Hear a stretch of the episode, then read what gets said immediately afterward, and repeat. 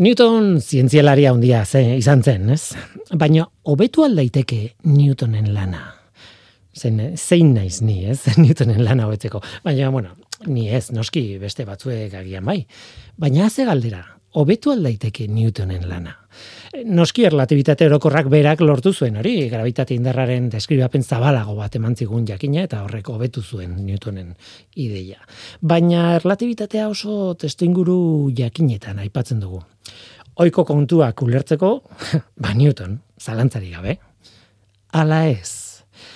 Mm, hor dago koska, ez nahi zurra honditan sartuko, baina duela berrogei urteia.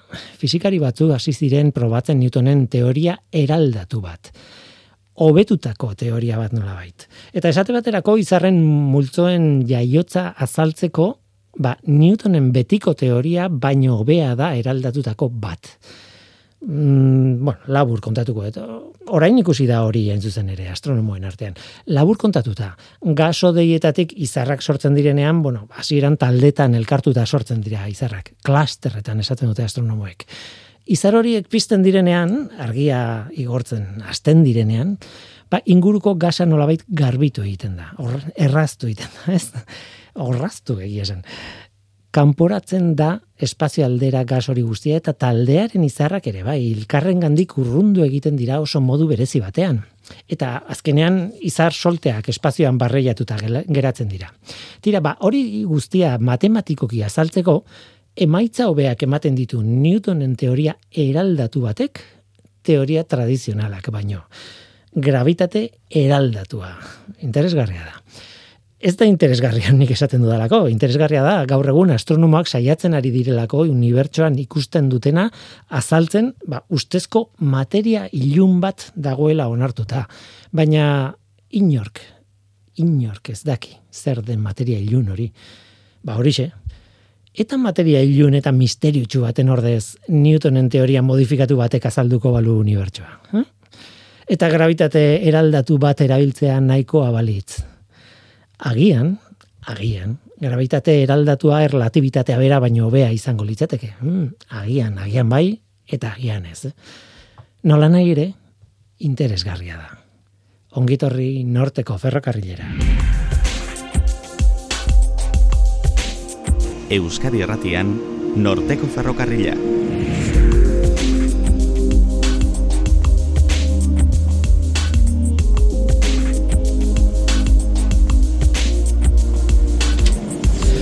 Kaixo Gabon zer moduz eh, ni Guillermo naiz eta entzuten ari zareten hau Euskadi Irratia. Duela aste batzuk Ikerlan Ikerketa Zentroak Digilab izeneko edo Digilab izeneko laborategi berria inauguratu du teknologia digitalak ikertzeko laborategi oso aurreratu bat. Gaur, bueno, horren aurkezpena nahi dugu izan hemen irratian, eh, Jon Etxeberria ikerlaneko zuzendari nagusia eta Mikel Azkarate askatua sistema txertatu fidagarriak alorreko arduraduna izango dira gurekin, eta bueno, laborategi berria aurkeztuko digute, eh? Gero idoia mugikarekin izango gara CFM-ko eh, komunikazio arduna dunarekin e, itzaldi ziklo bati buruz hitz egingo digu. Ke sabemos de izeneko zikloa. Bi itzaldi geratzen dira ziklo horretan, biak azaroan, eta merezi du horretaz hitz egitea. Gainera, idoiari eskatu behar diot CFM-ko txaskarrilo bat kontatzeko Nobel saridun batekin zerikusia duena. Oazen ba, hau da norteko ferrokarrila, zientziaz betetako hitzak.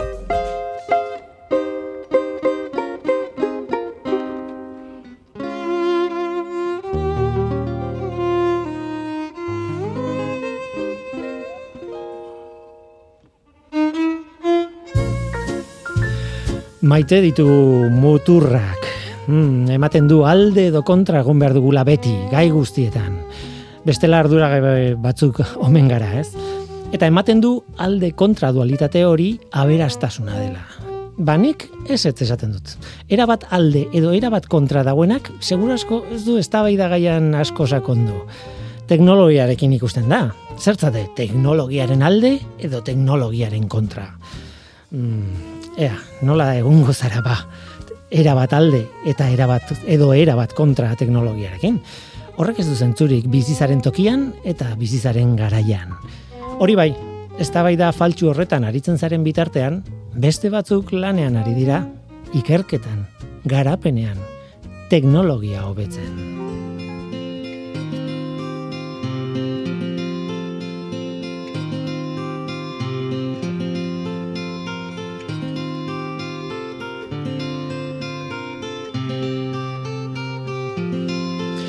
Ikerlanen arrasaten laborategi berria dugu, dugu dute. laborategi berria inauguratu dute. Eta zer? laborategi berri bat. Eta zer? Askotan inauguratzen dira ikerketak egiteko instalazio berriak, bueno, denetik, ez? Bakasunetan oso instalazio berezia da. Jon Etxeberria otadui ikerlango zuzendari nagusia, kaixo, ongitorri? Kaixo, eskerrik asko. Mikel Azkarate askatua, sistema txertatu fidagarriak alorreko arduraduna, Kaixo, ez dut zure bigarren abizena esan, Blazkez, gelitu zaitu hor Bai, luze, luze geratzeko, bai, arrisku dago. Kaixo. Nola nahi ere, me, bueno, merezidu aipatzea. Noski. Eta, bai. eta e, aurkestea nola bait, ikerlanen egiten zuela lan, eta ikerlanen izan duzuela momentu honetan, oza, piko bat, lan piko bat, ba, e, horrelako instalazio erraldoi bat inauguratu duzuelako, ez? Ez dakit. Izerdi desente botako zenuten, ez? Pentsatzen dut, ez? Hori da, horrelako inaugurazioan atzetik, baten atzetik, ba, lan asko dau, pertsona asko lana, urteetako lana, ez? Ta azkenien, ba, ba, emaitza moduan da, ba, nolaiteko infrastruktura azpiegitura singular bat zabaltzea, eta mendik aurrera etekin aliketan dizena atarati, ez da? Mm. Mm. Kontatuko diguzu, oda diguzu, eh? E, nolakoa den fizikoki, esan nahi dut, tokia, ez da, bueno, nik laborategi bat, laborategi bat buruan daukadana da, bueno, gela bat, pizka eta hundiagoa, pizka txikiagoa. Hau ez da hori, mm-hmm. hau, sekulako instalazia da, ez? Bai, eh, azken finean, gainera, nahiko kuriosua da eh, lekua bera, ez? Eh, lehenako lantegi zahar bat da, ez? Eh, rehabilitau duguna, 2000 metro karratu erabiltzen ditugu lantegi zahar horretakoa, guztiz barrituta dau, eta nolabait simbologia badauko laborategi honek, ez? Egun dela, markada batzuk hor eskulan nahiten zan, fabrikazio planta bat zan, eh, alekop enpresarena, konkretuki, eta gaur egun ba, gizartearen bilakara isladatzeko eredu hon bada, ze gaur egun ikerlaria da, zer? Nola baiteko la, eskulanetik ezagupen lanera pasau dugu, ez?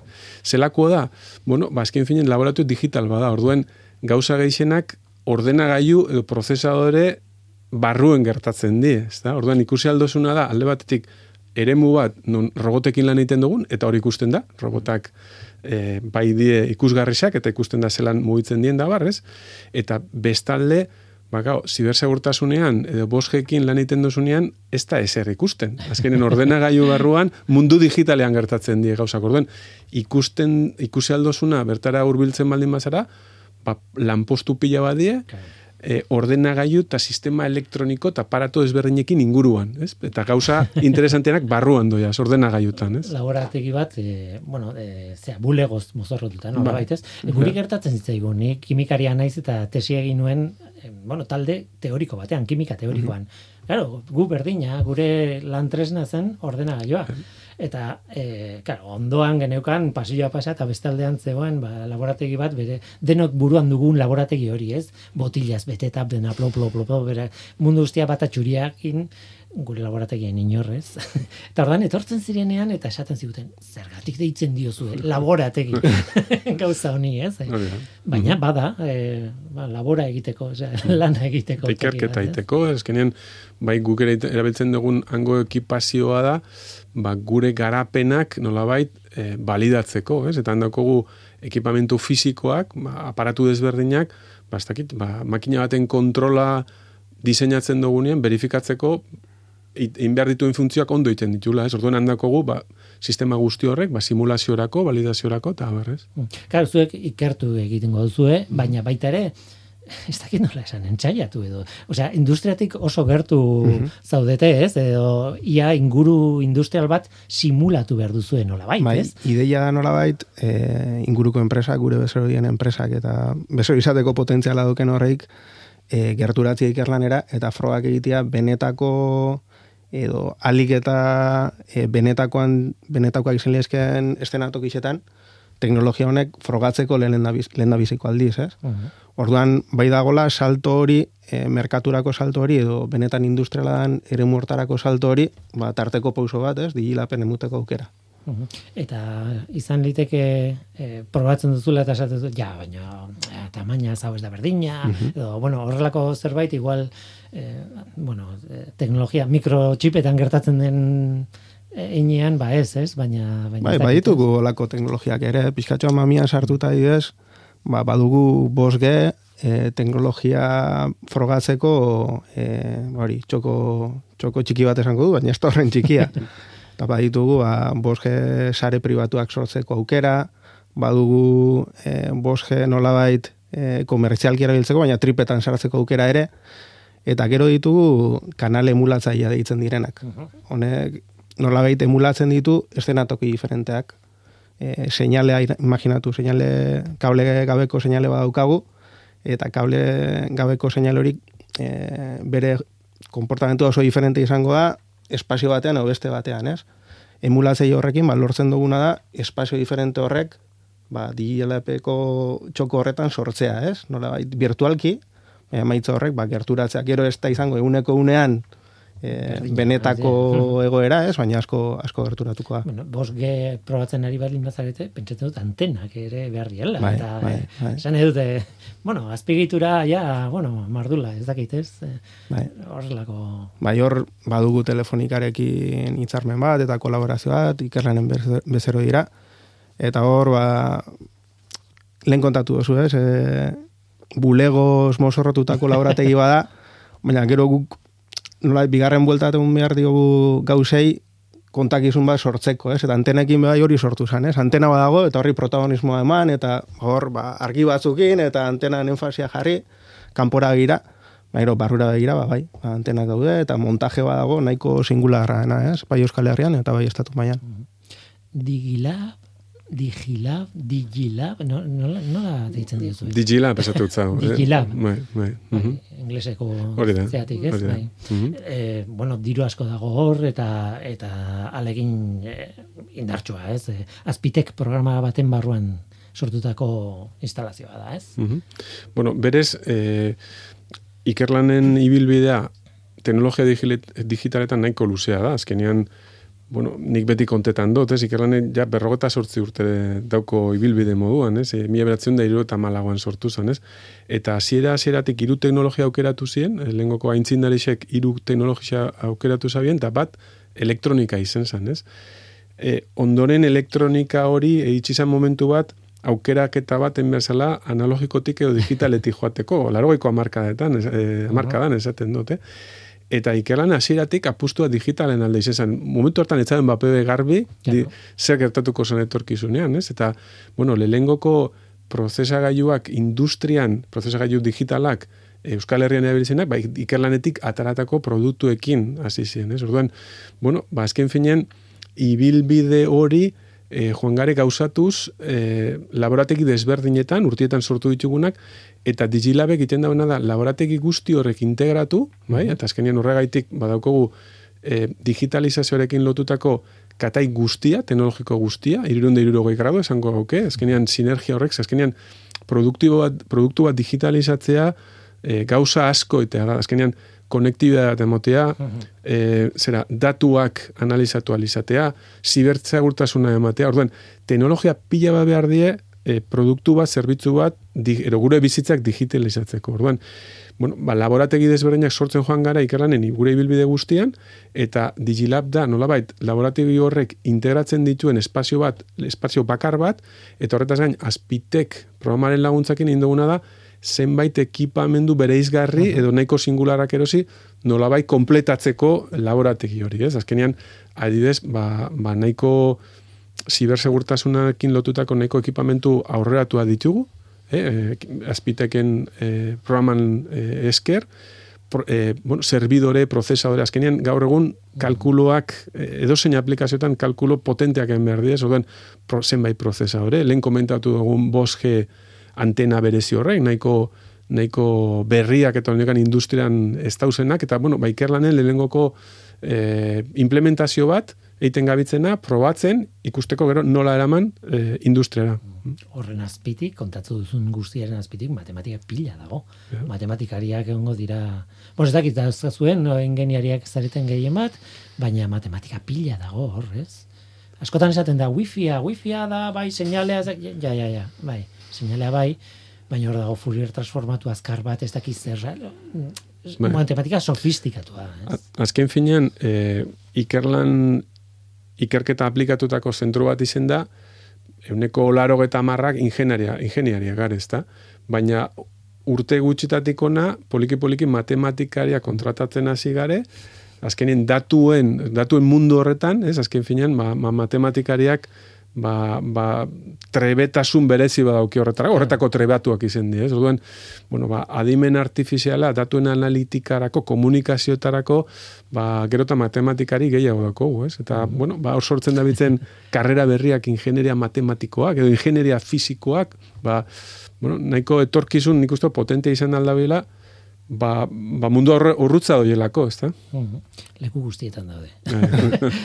Eta egon behar dute. Bai, digilapen gainera hori gertatzen da asko. E, digitalizazioa bada, e, gai bat oso transversala, ebakitzen dituena teknologia asko ez, eta agian da bai, laborategi honen potentzialitateko bat ez, oso elkargune bada, orain arte ikerlanen agian e, banatuta jorratzen genituen gai batzuk, ba ez, e, gurutzatzeko eta aukera berriak sortzeko. Mhm. Zuen arteko Bai, lotura internoak eta bai, loturak, ezagutzak bai, eta bai, bai, esaten da kongresuetara joaten da eh, zure arloko jendeak ezagutzeko, ez? Zer egiten duten hori ere bai, baina batez ere konexioak, ez? Eta, eta hemen bertan dokazu. eh? barrura eta kanpora begira, ez? Azken finean, eh, digilab bihurtu da bai, erakusleio garrantzitsu bat, e, bueno, ez bakarrik inaugurazioan, ez? Bizitan datorzen bezero edo, edo enpresek, e, ibilbide horretan, laborategian zeharkatzen da benien, ikusten dabe, ikuspegi, irurende irurogei gradutako ikuspegi bat, harrituta gelditzen di, ez? Azkenean, ba, metro karratu gutxitan esan bena, bueno, 2000 metro karratutan, ba, ikusi aldozu, ba, abaniko guzti hori, ez? Eta baita, e, bastakit, e, komputazio kuantikoko Euskal Herrian egin den lehenengo aplikazioetako bat han daukagu, ez? Adibidez, ez? Tan, bueno, Hori esan behar nizuen, nik eh, prentxagoar batetik atea dut informazioa, eta hortik, bueno, hortik abiatu, eta egia da, prentxagoar horretan badago esaldi bat, bakarra, kontzentratuta daukana, ez dakizen bat informazio, eta e, irakurriko izuet, hor, aipatzen dituzue, zer lotan lan egiten zuen, aipatu dituzue, nik uste dut gehienak hemen, robotika kolaboratiboa, hori da sekulakoa da, ez? Asimov etortzen zait burura, eta bere legeak. Zibersegurtasuna, nola ez? Enak erakundeak akreditatutako laborategia. Hori da, e, Espainia mailan, e, Estatu mailan, akreditazioak ematen duen ez, bai, erakunde bat. E, mm, safety eta fidagarritasuna, baita ere, bueno, zibersegurtasunarekin ez dakit lotu daiteken, edo, bueno, ez bueno, dakit. Mikelek esplikako Gero garatu pixka. Bera da ditu, Justo aditua zure- hortan. Hori da, hori da. 5G komunikazioak, adimen artifiziala nola ez, eta konputazio kuantikoa. Sentitzen dut, baina horrek arreta a, eman dit, e, piztu dit, e, zera, bombilatxoa, ping, konputazio kuantikoa. Eta ez dago kasualitate zor. Bakigu harreta sortzen dela eta horregatik sartzen dugu bai prentxago harretan eta salaparta pizkatxoa sortu. Bai, konputazio kuantikoarekin baduku harreman oso estu bat e, multiverse e, startuparekin, donostiako enpresa bada, e, e, Bas Physics Centerrei atxikitako startup bat, eta badugu ba, harreman bat ba, jabetzaren parte garelako ez, ikerlan bezala, eta egin ditu pilototxo batzuk, tartean jonek aipatu duena, egin dugu pilototxo bat, e, nola hobetu adimen artifiziala e, konputazio kuantikoa erabilita. Oso e, ariketa xumea izan da, e, emaitzak ez dira teorikoak, baina ez dira oso oso praktikoak ere, Hori galdetu behar nizun, Bai. kubit bat ere badaukazu? Ez. Ku, kubitik Ez, ez dago, eh, kriston aparatoa da. Hor interneti esker lortzen duguna da, ba, azkenean honek konputazio kuantikoko ordenagailu honek era, eskaintzen dira zerbitzu bezala klaudean edo internetetik, eta da, ba, minutuka edo segundoka o mikrosegunduka pagatzen den zerbitzu bat, ez? Horren beste erabiltzen duzu, horren beste ordaindu. Genebako azeleragailua izatea Antzera. bezala, ez? Bai, Osea, bai, zu bai, kontratatzen duzu denbora bat, eta tokatzen zaizunean egiten zu esperimentua, eta gero analizatzen dituzu emaitzak, ez? Eta hori hor erakusten dugu bai ze puntutan dagoen konputazio kuantikoa. E, erabiltze askotan zaila da, jartzen zara kolan eta kostatzen zaizu asko zure zure txanta iristea eta bar, ez? Baina hor gaude, ezagutzen eta ikusten industrian nora eraman dezakegun, ez? Bai, parkatu, gure, gure erronkazken finean konputazio kuantikoa poliki-poliki bere bide, bidea egiten dabil, baina industrian ez da, ondekan nahiko urrin dago industriatik, ez? Bai, finantza munduan, bazida ja, nahiko, bueno, bere tartea aurkitzen, eta gure erronka da, bueno, industria munduan gauzenez, zelan eraman industriako erronkak teknologia berri honekin konpontzeko edo arintzeko, ez? Azken finean, gu jartzen dugun adibidea beti da, azken finean, konputazio kuantikoa iraultza bat da, nola, kalkuluan, e, e, kalkuluen munduan iraultza bat, kasi-kasi da, e, papela eta arkatza erabiltzetik kalkulua egitera, kalkulagailura pasatzera, ba, ba, salto berdina, ez? azken finean, ordenagailu normaletatik konputazio kuantikora, ba, egundoko saltua da, eta aukerak, ba, ba, kasi mugagabeak di, ez? Eta, bueno, Bai, nik uste dut, oendik esploratu gabeko eremu bada, ez? Hori da, hori da. Mhm. Eman dezakena euskalo, ez? Mm. Aztu baino lehen, safety eta fidagarritasuna. Zer da, arlo hori zer da, eh, hori zer da? Komentatzen zenuen, zibersegurtasunarekin ere nola baiteko linka, ez? E, Eduki Hori torri zakeela. burura, behar bada aukerna. Bai, badauka, badauka. Hor nolabait guk ezberdintzen ditugu euskaraz hitz bakarra dugu, gazteleraz ere eta frantzesez ere, segurtasuna esaten dugu, baina inglesak esaten dute safety eta security. Eta kontzeptua magoz utilidade bat, security normalean hitz egiten dugunean, ari gara atakez. Ari gara, normalean titularra botatzen dugune ikerlanen da, e, makinak pertsonetatik, pertsonetatik babesteaz. Hortaz ari gara. Baten bat intentzio txarrekin dago eta zibersegurtasun erabiltzen dugu hori ekiditeko. Esaldi hori mundiala da. eh? Eta hain buelta pizkatxo bat, e, safetyarekin, edo segurtasun funtzionalarekin, hortan badakit apurtxoa gehiago besteaz baino, e, nolabait saiatzen garena pertsonak makinetatik, makinetatik babesteaz. Hau da, e, tren baten frenoa, edo e, sistema elektriko batean tentsio altua dago eta ezin zara gerturatu, bor jartzen dituzu neurriak, pertsonak ba, arrisku estadistikoa dago, edo dana dalakoa, eta pertsonak ba, e, minik ez eukitzeko. Alegia, fallatzen dutenean ordun horretaz jabetzen garen sistema horiek, ez? Bai. Bestelaz garen jabetzen, ez? Bai, eta hor bai lotu genezake pizkatxo bat adimen artifizialarekin. Lehen aipatu du jonek, ba, zela matematika erabili ge- genezakeen, adimen artifiziala datuak tratatzeko, baina badago beste aplikazio bat adimen artifizialanera izan leikela bai robotikan edo bai ibilgailu autonomoetan gauza kontrolatzea. Da, o, Mhm. gauzak automatizatu eta gero eta gauza komplejuagoak egitea, ez? Eta hor sartu leike adimen, adimen artifiziala erabakiak hartzera, ez? Baina hori ezin da edo nola egin. E, ibilgailu autonomo baten erabaki oker hartzen bada ba, barruan doazen pertsonen bizitza arriskuan egon liteke, ez? Orduan bai daukagula ezagutza eta trajektoria potente bat safety gaietan ere, non ba, faioak etorri daitezke e, gauzak ez direlako ondo egin, zu bookback sartu duzulako kodigoan, edo hardwareen pista bat ez duzulako ondo bota, edo estadistikoki komponente elektroniko faiatzen dutelako, ez? Orduan, egin behar duzu erredundantze bat, eduki bat beharrean hiru eta botaketa bat egin, ez? Erabaki bat hartu urretik. Eta horlako bai prozesuetan e, erroreak esartzeko, bai arkitekturetan, e, ba, neizta dana ondo egin estadistikoki faiatzen duelako, badugu nahiko eskarmentu, eta hain badirudi, ba, bi gauza normalean nahiko antagonista direnak adimen artifiziala eta eta safetya, safetya ba, oso kontserbadorea da. Ez erabili zerbait lehenengo aldiz, zehose kritikoa egiteko, ez? Hain artifiziala, bizkatxo bat kontrakoa ez da zerbait, datuekin elikatzen dena, eta ez dakizu kasu guztietan zela funtzionatuko duen, ba, badirudi, ba, elkar ulertzera kondenatutako bi kontzeptu direla, eta dilapen badugu hor txokotxo bat gai hau gai honetan sakontzen.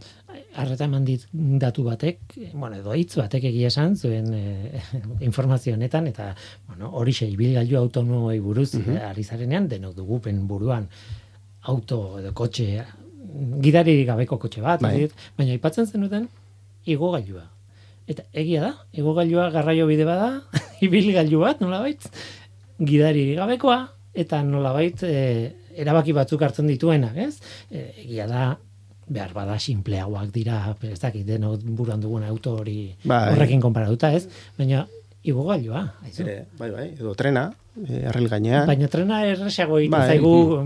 Edo robotika bera, eh? Robotika bera azkenean, e, ba, garai batean, robotika zen, txoko batean, ba, erdi babestuta zeuden robot batzuk, ez? kaiola baten barruan. Gaur egun, interakzioa pertsonekin gero eta naturalagoa edo bilatzen dugu, ez? Segun eta ze aktibitate komplexu egitea nahi dugun, eta robot bat pertsona, pertsonatetik gertu badago eta bizkor mugitzen bada, hor arrisku badago, ez? Mm. Azken fine, autonomiaren kontzeptu hori gero eta komplexo da, ere mua ingurunea gero eta komplexo da nien. No? Adibidez, ba, trenetan edo metrotan geltetatzen dena, e, metro autonomoak aspaldi existitzen die, ez? Lineak gidari badekoak, segaitik ingurune nahiko kontrolatua dalako.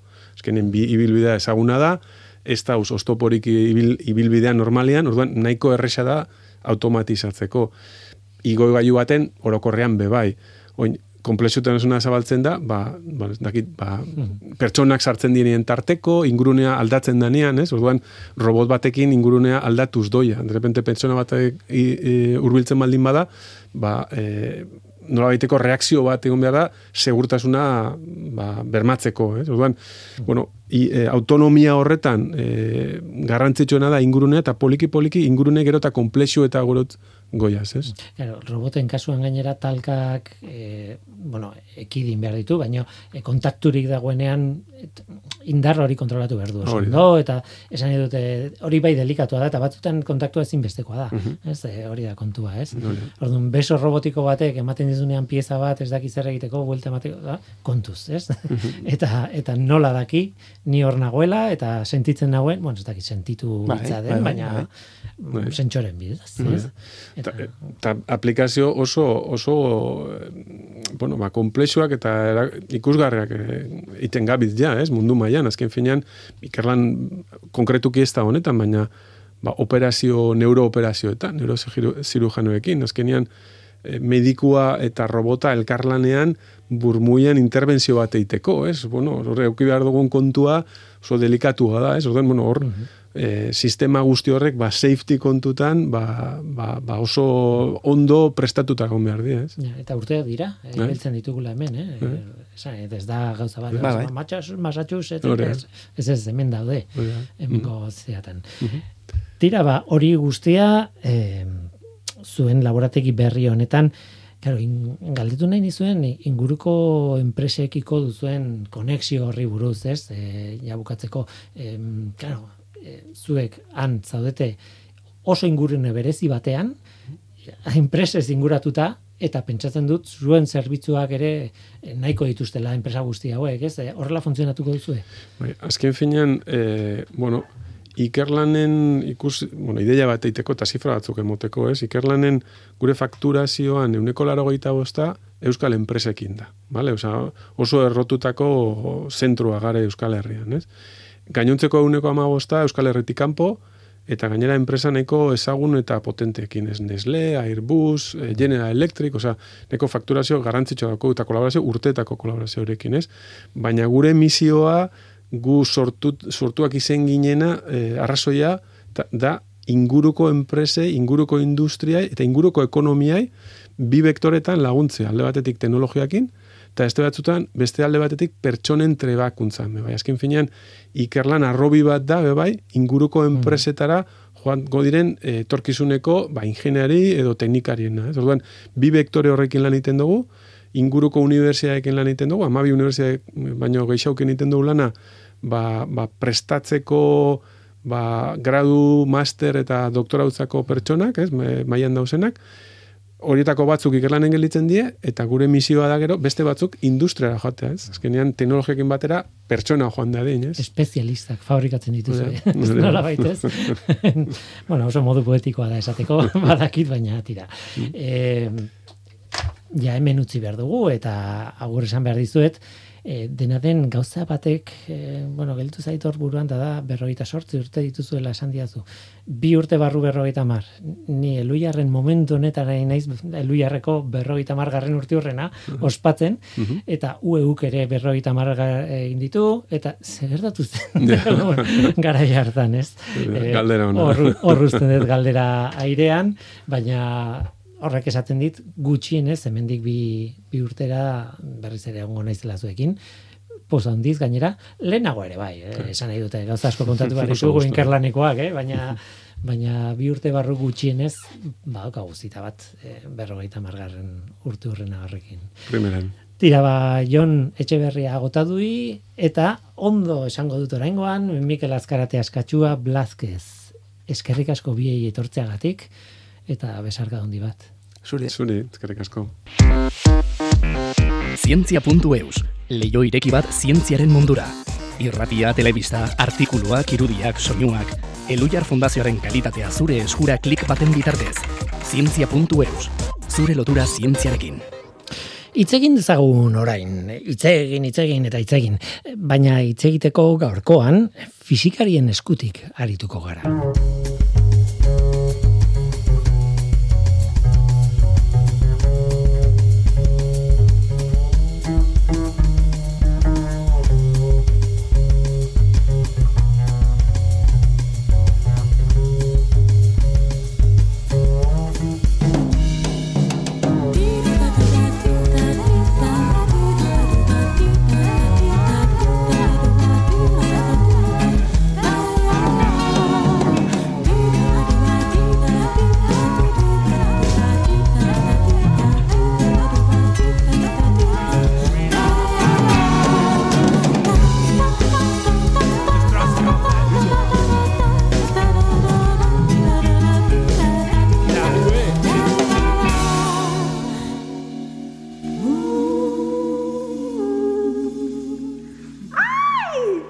Tira, materialen fisika zentroak, CFM-ek, donostiako CFM-ek, Euskal Herriko Unibertsitateak eta Ikerketa Zientifikoen Kontseilu Gorenak, CSIC, zentro mistoak, bueno, itzaldi ziklo bat antolatu du orain zientziaren aste honetan.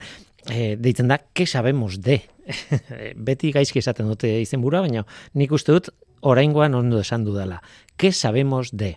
Eta noski, hemen e, orain arte ez dugu horretaz hitz egin, oso oso liatuta ibili gara e, norteko ferrokarrilean eta pena ematen dit, baina heldu nahi diot azaroa bukatu baino lehen, ze bi itzaldi izan dira dagoeneko, baina beste bi gelditzen dira. Eta horri buruz hitz egin behar dugu, zeinekin ba, CFM-ko komunikazioko arduradunarekin, idoia mugika, kaixo, ongitorri? Kaixo, Willy, aspaldiko, ze ah, ondo.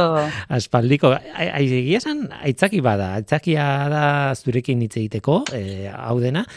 Hori da, nik ere nolatzen ditut itzaldiak zurekin hitz egiteko, Willy, ze aspaldi ez nola hitz egiten, eta ez eskatu barkamenik, ze ere liatu liatu gabiltza, dano gabiltza horrela, hasi que eskerrik asko tartetxo hau eskintzeagatik guri. Bai, baina pena ematen dit, e, pasadiren bi itzaldi hauen nolabait, iragarpena ezin dugulako, eman. Bueno, dena den, e, hemen gauden non zaudezu orain momentu honetan? Ba, justu, justu, justu, atera berri naiz, aipatu dezu nitzaldi hoietako batengatik, batetik, ze, bueno, tabakaleran bertan gaude, zientzia astea ospatzen, ostegunetik, eta orain dikan bihar ere hemendikan ibiliko gera, eta gaur ostirala tokatze zan azkeneko ekitaldia gure partetik, hau zan, que sabemos de, itzaldi bat. Eta, ser un medicamento, eh, izenburua mundiala da, ser un medicamento, una carrera de obstáculos. Nuria mm. Campillo, eta Carmen Fernández de manda. Hori da, zora garria esateko beraiek egiten duten lana, ze kesabemos deitzaldietan e, ekartzen diegun jendea bai da aditua eta bai dauka zer esana, baina oso asko nabarmendu nahi dugu esatea oso onak direla hitzetan eta oso xume esplikatzen dutela dana eta ala egin dute bai Nuriak bai Carmenek berriz ere. Eta pena badaukazue ez ikusi izan az aurretikan egin ditugun hitzaldiak YouTubeko gure kanalean sartu, uh CFMen eta arratsaldecho batean edo momentu bat daukazutenean ikusi ditzakezue bai aurtengo bai aurreko urteko e, que sabemos deitzaldi guztiak. Ze, ja urten seigarren, seigarren ekitaldia, seigarren urtea egiten degula, que sabemos de. Seigarren urtea. Bai, bai, oso pozik. Eta beti, ba, beti publikoari eskerrak, ze gogoz etortzen dira, eta pandemia eta guzti ere bertan izan ditugu. Hau da, bigarren hitzaldia, okerrez banago, edo okernago ez dakit, e, aurreko ostiralean, ez, azaroaren lauan, e, el futuro del microbioma en la salud y la enfermedad, e, Daniel Ramón Vidalek emandako hitzaldia, ez? Zoragarria ere, benetan, grabatuta daude denak, eta eh, Danielek eman zuen hitzaldia gaina Valentziatik eman zuen berak, ezin izan zuen etorri, arazo pertsonalak zeuzkalako, eta ala ere ez zuen galdu nahi aukera, eta bideokonferentzia izan da ere, berrogoi pertsona etorri ziran hitzaldira. Uh -huh. Mendikan, musu bat eta eskerrak denei, ze benetan polita da baita ere, e, ba, ikustea jendearen gogoa, ez? E, etxan gelitu beharrean itzaldi bera ikustea, hurbiltzen dira, danon artean egin genitun galdera, gero sola salditxoa sortzen da beti, oso giro polita sortzen da itzaldi hauen inguruan, Willy, benetan. Eta, bueno, esan beharra dago, e, ostiralontakoa presentziala izan da eta horrela izango dirala dato zen biak, baino polita izan zen ere ikustea hori ba, azkeneko momentuan pertsona batek ba, arazo pertsonalengatik ezin etortzea eta hala ere, zama jende hurbildu zitzaigun, e, ba, konpartitzea da, tartetxo bat berarekin. Bideokonferentziaz bada ere. Uhum, bideokonferentzia. Etorkizuna da, bueno, ez orain aldia da, behar bada pandemia gareagotu du hau, baina baina lehen ere bueno, hasi ginen, ez, e, itzaldiak ikusten, e, nik bi, pila ikusi ditut bideokonferentziatatik, eta eta aukera oso ona da, gainera, behar bada ezin duzu joan ez dakit, ez dakit nora, eta eta bertan daukazu ordenagailuan, ordenagailu bidez, batzuetan zuzenean, eta bestela, zuk esaten duzuna, CFM-ko edo beste ematen duenaren kanal batean sartu, YouTubeen adibidez zuen kasuan, eta eta mundiala da hor daude hitzaldiak. Ez, ez duzu galtzen aukera hori, ez.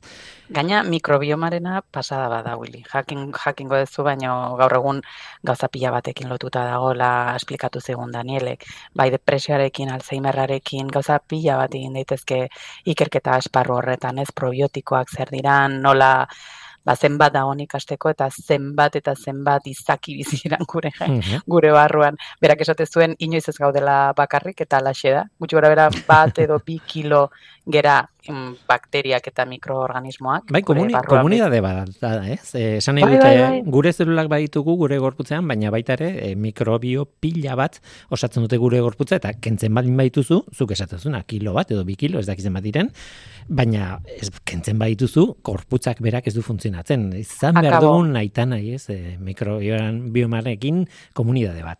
Hori da, mhm. hori da. Ba, ba, hortik anjontzan lehenengoa, bigarrena eskenien nion, hain zuzen ere, ba, medikamentuek egin behar duten bide luze horri, eta hirugarrengoan martera goaz. Uhum. Kontatu guzu, Juan Ángel Bakerizo dator, e, izdefe, e, erakundekoa, martera joateko. Zer kontatuko du, zer eskainiko du, eta, bueno, utziazo aipatzen lehen da bizi, e, orain arteko guztiak izan diala ostiraletan, baina hau izango dela ostegunean, okerrez banago, ez? Azaroaren amazazpian, arratsaldeko zazpiretan. Hori da, esan dizuet ja aldez aurretik agenda bete beteta daukagula eta itzaldi hau ostegun batez izango da Kutxa Kultur Plazan eta Arratsaldeko zazpiretan eta antzen izango gara e, Juan Angel Bakerizorekin bera bai egongo dala presentzialki eta marterainora mangan nahi gaitu ostegun batez. Marte y el enigma de la vida. Hori da, Marte y el enigma de la vida. Bere hitzetan, helburu astrobiologiko posible guztien artean, Marte planeta da favoritua. E, urbiltasunagatik, agian, e, ba, bizitza astarnak bertan topatzeko grina beti izan dugu, akizu ba, bere garaian esate zutela hor, e, lerro batzuk ikusten zirala, eta horiek martzean ikutzitakoak zirala, baina bueno, e, danon buruan dago, ez? Marte nolabait gure planeta B izan daitekela, oraindik ez, baina bueno, hortzen dago, ez? Ideia den noizbait hurbilduko gerala eta hankatxo bat jarriko dugula bertan eta garrantzitsua dana, jakin bertan egon alzan eh bizitzarik aurretikan. Tira, ba, Marte y el enigma de la vida da, aste honetan, ah, urrengo aste honetan eskainiko duzuena, azaroren amazazpian, arratsaldeko zazpiretan, baina e, laugarren bat badago, e, el oro y la neuroteknologia, Ane Eskobarrek emanda, etxekoak emanda, ez? Bai, etxekoak eta etxekoak aurten etxean. CFM-ko ikerlaria. Bai, CFM-ko ikerlaria eta poza handiz, e, gonbidatu nahi zaituztegu, ze itzaldi berezia izango da zentzu askotan, guretzat e, oso maitea da ane, eta, eta bueno, bere, berak egiten duena guztiz desberdina da orain arte lan egin izan deguna CFM, neuroteknologian sartu gera, eta baina bueno, nano, betiko nano gure ikuspuntu horrekin, baina berezi izango dela esaten dizuet ze justu hau ez da izango tabakaleran, materialen fisika zentroan bertan izango da. Eta hemen egongo gara zuei e, itxaroten, ba pixka bat gure zentroen zentroa erakusteko, ez?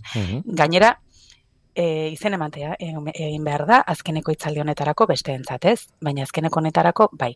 Ze lehenengo hogeita bostak e, izen ematen dutenak aukera izango dute bisita bat egiteko materialen fisika zentrora. Uh Zu egon da zaude, Willy, urlo bai, bai, bai. zertaz, zertaz ari geran, eta bisitatuko ditugu, ba, hain zuzen ere nanofotonika kuantikoko laborategi berria, edo nanofisikako laborategia, bertan mikroskopio eh STMak bai. dauzkagu eskanitetan bai, bai tunen efektuzko mikroskopia dauzkagu eta pixka bat ba, gure giroa ezagun dezaten, ez?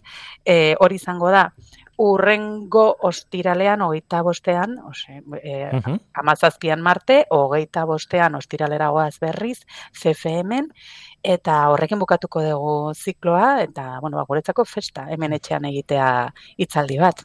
Eh, azaroaren hogeita bostean, ostiralean, arratsaleko seite erdietan kasu honetan. E, pixka bat, e, aldatzen dira batetik bestera, baina, bueno, adi egotearekin nahikoa da.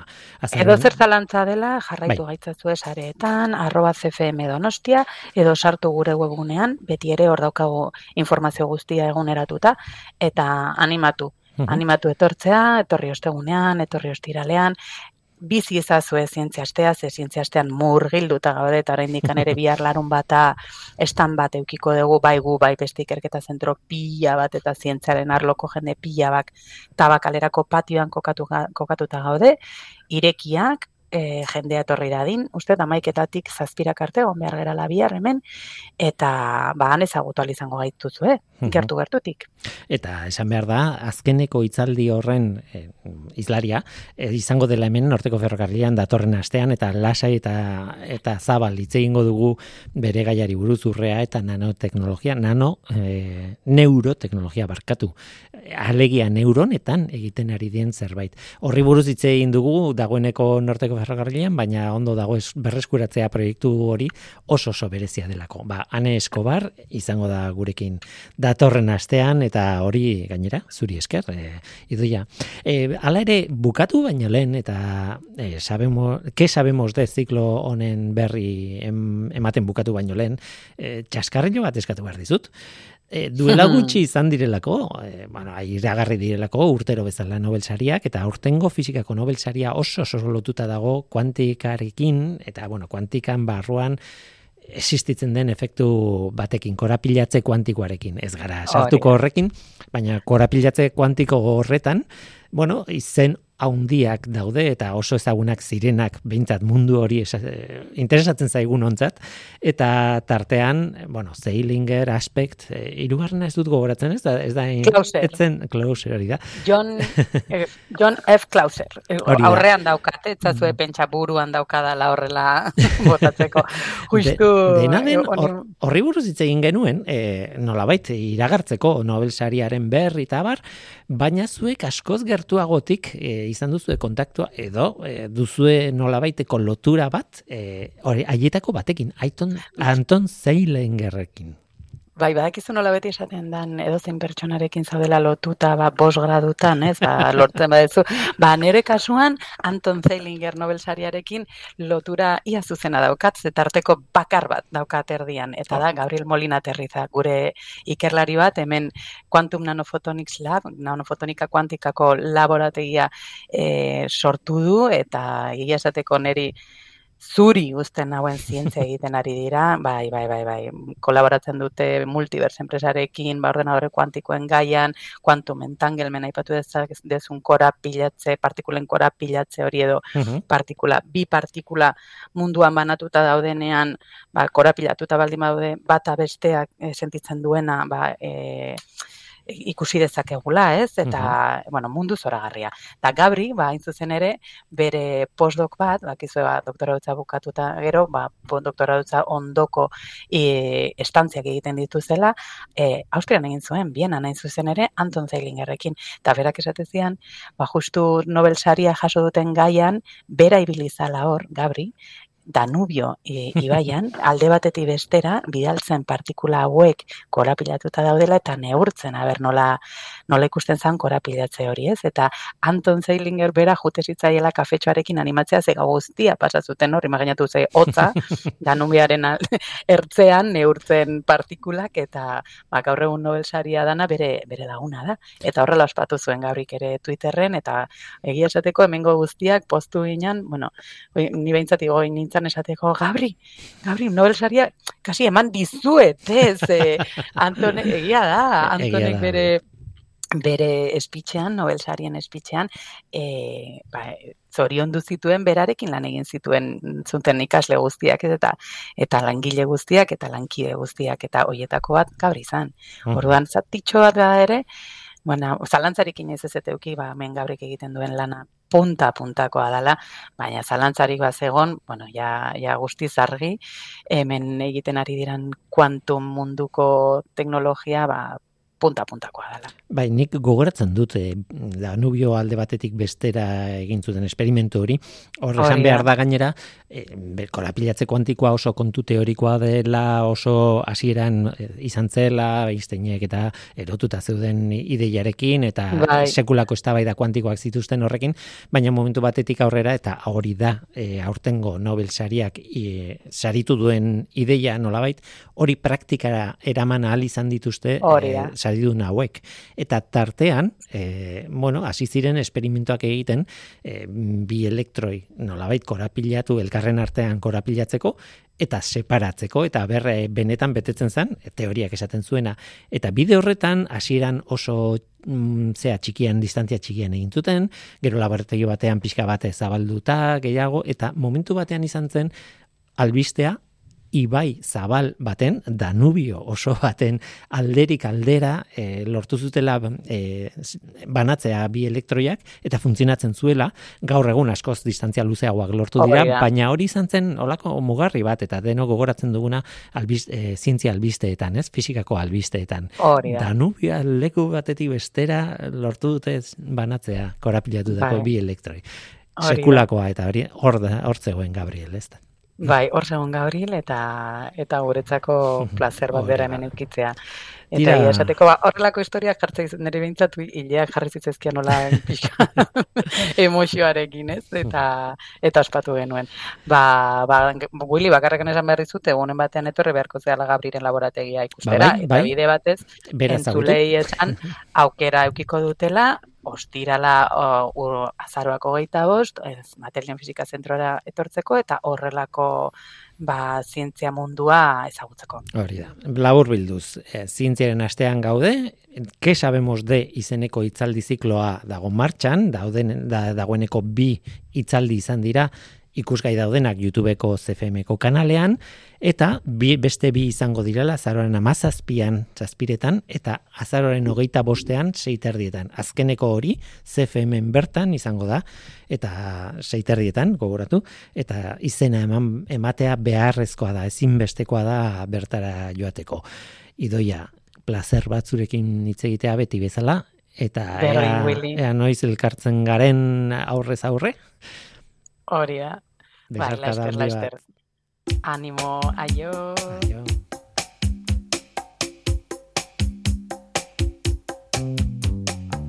Ba, onaino gaurkoa, gaur gurekin Jon Etxeberria, Mikel Azkarate askatzua eta Idoia Mojika irurei eskerrik asko.